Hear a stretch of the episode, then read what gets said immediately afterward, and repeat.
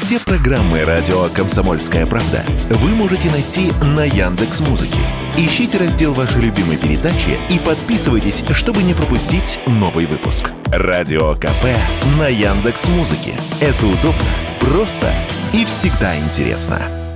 Яркая спецодежда плюс квадратная термосумка на спине давно стали для курьеров своего рода пропуском. В них их подъезд пустят без кода и вопросов задавать не станут, ведь все и так ясно. Молодой человек на электровелосипеде просто доставщик, везет кому-то горячую пиццу. Между тем, такую форму легко может купить в интернете любой, и этим стали активно пользоваться преступники, сообщают в правоохранительных органах. Так, люди в курьерских спецовках нередко воруют из межквартирных тамбуров самокаты и велосипеды, обносят продуктовые супермаркеты и распространяют закладки с наркотиками, вызывая при этом минимум подозрений. Подобная схема начала применяться давно, еще до того, как улицы наших городов заполнили желто-зеленые курьеры, рассказал Радио КП бывший оперативник, а ныне адвокат Евгений Харламов.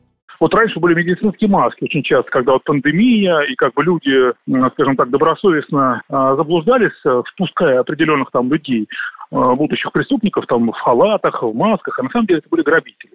Вот сейчас это отошло. Вот сейчас тренд пошел на эту курьерную одежду, потому что, ну, ни для кого не секрет, что это сейчас курьерная доставка, там, еды, там, одежды. Сейчас очень часто прибегают к такому сервису, не куда-то там ходить, а это очень удобно вызывает, э, доставляет, собственно, это очень оперативно, дешево и, как говорят, вкусно. Но вот за этим скрываются подобные составы преступления, которым воспользовались, скажем так, хитрые э, преступники.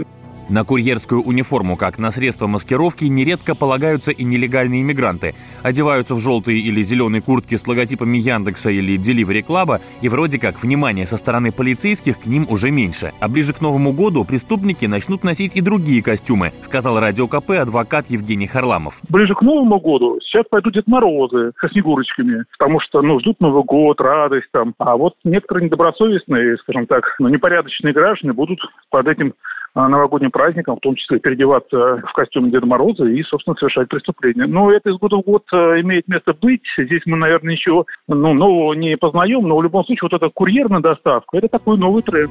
Выявить преступника в курьерской одежде помогает его нестандартное поведение. Например, когда тот управляет автомобилем из каршеринга. Маловероятно, что доход от доставки окупит аренду авто и бензин, и это уже повод для подозрений. Василий Кондрашов, Радио КП.